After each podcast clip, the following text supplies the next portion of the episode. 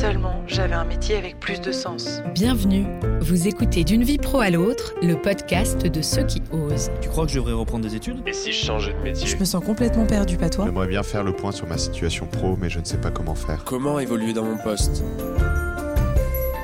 Et si plutôt que de vous poser des questions, vous passiez à l'action? Dans ce podcast, nous vous offrons des clés et des conseils pour trouver votre voie, dépasser vos peurs et vous accompagner dans votre projet professionnel. Ce podcast vous est proposé par le CEP, Conseil en évolution professionnelle.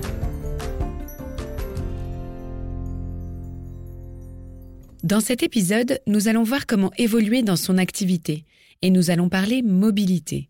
La mobilité professionnelle peut donner un nouvel élan à votre carrière, une meilleure qualité de vie aussi, mais qu'entend-on par mobilité et quelle forme peut-elle prendre? Pour vous aider à y voir plus clair, nous recevons aujourd'hui Myriam Laïc, conseillère CEP, qui va nous parler de cette mobilité et nous donner tous ses meilleurs conseils.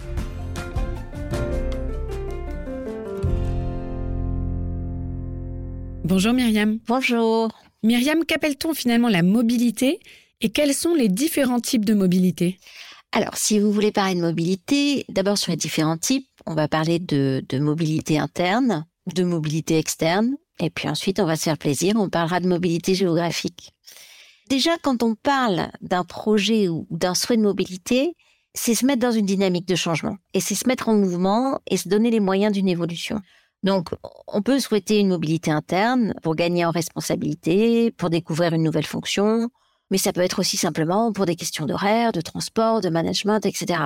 La mobilité interne, elle, elle est aussi proposée par l'employeur, elle peut être aussi sollicitée, mais surtout, ce qui est intéressant, c'est quand elle est envisagée, quand il y a un rapport gagnant-gagnant entre le salarié et son entreprise. D'accord. Alors la mobilité, ça se négocie aussi. Et puis, il y a des mobilités internes qui ne sont pas choisies, qui peuvent être imposées par l'employeur, par exemple suite à la suppression d'un service, euh, ou parfois pour certaines entreprises quand il y a une obligation de changement de, de poste tous les deux ans. Maintenant, si on parle de la mobilité externe, à ce moment-là, ça peut être dans l'idée de faire le même métier, mais dans une autre structure. Et on peut choisir de faire le même métier dans une autre structure pour des questions de qualité de vie au travail.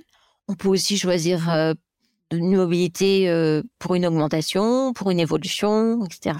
Ok. La mobilité externe, elle peut aussi être évidente et nécessaire, de, évidemment, quand on est dans le cadre d'une reconversion professionnelle. Par exemple, je me forme à un nouveau métier qui n'existe pas dans mon entreprise actuelle et forcément, je, je vais être obligée d'aller l'exercer ailleurs. Et le dernier point dont on a parlé, ben, c'est la mobilité géographique. Et la mobilité géographique, elle s'est quand même accentuée, on peut le noter après la, la crise sanitaire. Le travail à distance, l'esprit nomade aussi des salariés s'est vraiment beaucoup développé. Et concrètement sur le terrain, quelles formes prennent ces différentes mobilités? Parfois, on peut se dire, ben, je change de poste parce que celui que j'occupe aujourd'hui ne me plaît plus, ou bien parce qu'il y a ben, des nouveaux métiers qui, qui apparaissent, notamment tous ceux qui sont liés aux problématiques environnementales, aussi les problématiques sanitaires, et puis également euh, les nouveaux métiers liés à l'intelligence artificielle. Donc forcément, ça crée de nouvelles envies. En fait, il y a des salariés qui disent bah oui, mais j'aimerais bien tester ça ou par rapport à mes valeurs, c'est un sujet qui m'intéresse. D'accord. Après, on a pu noter aussi une certaine attirance en fait pour les métiers plus manuels, des métiers artisanaux. Donc c'est tous les métiers, par exemple, on a beaucoup de personnes qui sont intéressées par les métiers de bouche, mais aussi euh, des métiers comme la cordonnerie, la maroquinerie. Et puis enfin, euh, ben, il y a aussi forcément les personnes qui souhaitent garder, rester dans le même métier, mais dans un autre secteur d'activité. Et puis dernier point, c'est toutes les personnes qui ont acquis une certaine, une certaine expertise et qui décident de se mettre à leur compte. Très concrètement, comment ça se prépare? Pour la mobilité interne, le mieux, c'est de préparer son entretien professionnel. Parce que c'est le moment où on peut faire une demande de mobilité. C'est le moment où on parle de sa formation aussi, éventuellement que l'on souhaite. Quand on parle de mobilité, c'est avoir une vision, une bonne vision du poste qui est à pourvoir en interne, s'il existe. Donc pour ça, il faut travailler euh, son argumentaire, expliquer euh, pourquoi on veut ce poste. Et puis euh, un point qui est essentiel aussi, je crois, c'est euh, c'est faire des stages d'immersion, ce qu'on appelle des périodes de mise en situation en milieu professionnel. Parce que ces périodes-là permettent de, de mieux comprendre ce qui nous attend et de se conforter dans, dans son choix. Dans certaines entreprises, c'est ce qu'on appelle le vie, vie ma vie ou vie mon métier.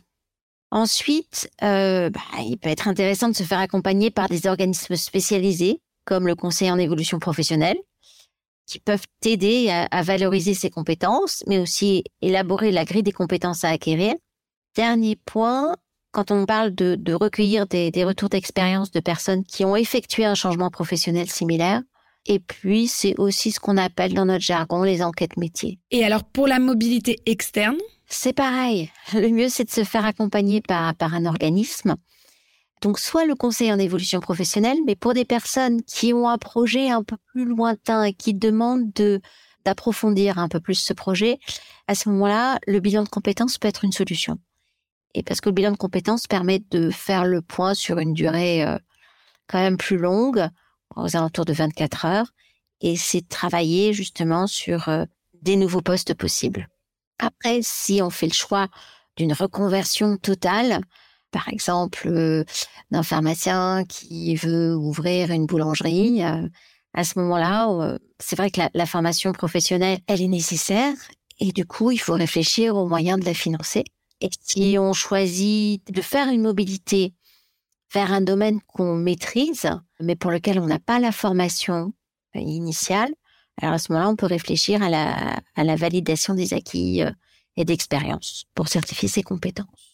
Dernier point, ce qui me semble aussi important, c'est de faire de la veille, de toujours regarder ce qui se passe sur le marché ou le secteur qui nous intéresse, de travailler son réseau, à la fois à travers des rencontres, ce dont je parlais tout à l'heure des enquêtes métiers, mais pas seulement, c'est aller sur des forums, voir ce qui se passe sur les réseaux sociaux, bien sûr LinkedIn, et puis c'est important de se construire une communauté, autour de soi ou de relations professionnelles plus ou moins proches.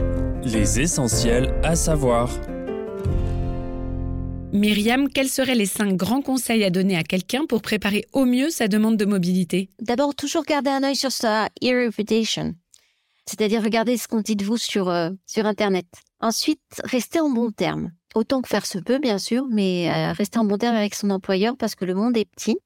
Faire sa liste des avantages et inconvénients du nouveau poste aussi pour euh, s'assurer qu'on est sûr de son choix.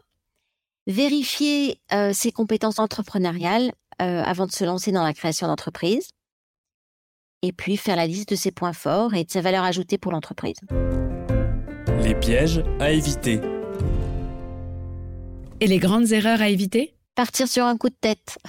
Puis ne pas mesurer sa différence de salaire, en fait. Si elle est négative au début, et puis l'impact que ça peut avoir sur, dans sa vie familiale ou même euh, dans sa propre vie quand on est obligé de baisser euh, son confort. Merci beaucoup. Merci de nous avoir écoutés jusqu'au bout. Si cet épisode vous a plu, n'hésitez pas à nous laisser un avis ou 5 étoiles sur Apple Podcast. Vous voilà désormais armé pour préparer au mieux votre évolution professionnelle. Retrouvez-nous très bientôt pour un prochain épisode. Ce podcast vous a été proposé par le CEP, un service public gratuit d'accompagnement dans l'évolution professionnelle, et délivré par le groupement Évolution.